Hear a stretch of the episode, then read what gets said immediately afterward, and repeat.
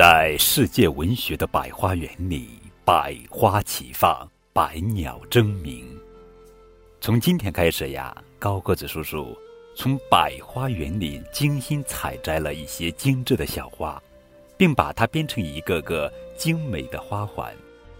这个精美的花环，就是由一篇篇寓言故事编织成的三百六十五页宝宝成长寓言。寓言既是一个个精彩的小故事，又是一首首精美的小诗。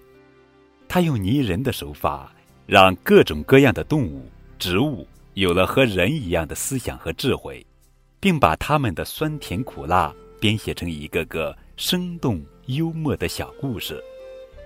最美好的事物常常会留在记忆的最深处，那么，就让这些美丽的寓言故事。永远留在我们小朋友们的心底，成为伴随我们成长的良师益友。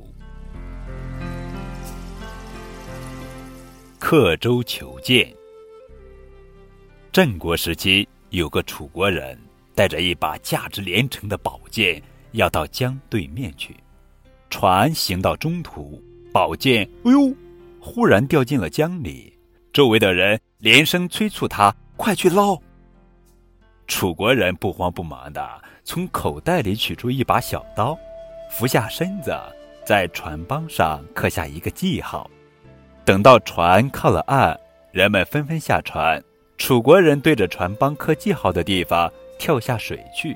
不一会儿，他钻出水面，看着船帮的记号，自言自语地说：“我的剑就是从这里掉下去的，怎么找不到了呢？”殊不知。船是运动着的，而剑是静止的。楚国人在岸边当然找不到剑了。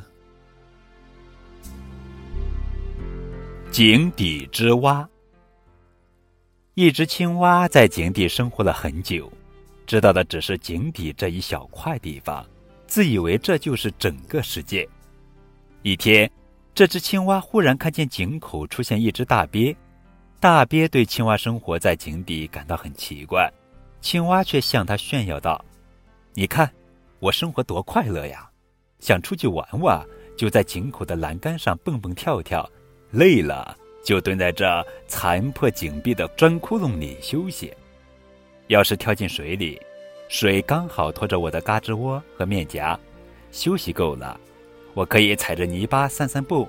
那些稀泥的深度只能淹没我的两脚。”漫到脚背上，回头看一看那些赤虫、螃蟹与蝌蚪，哪一个能比得上我呢？并且我独占这一坑水，想停就停，真是快乐极了。你为什么不常来我这里参观呢？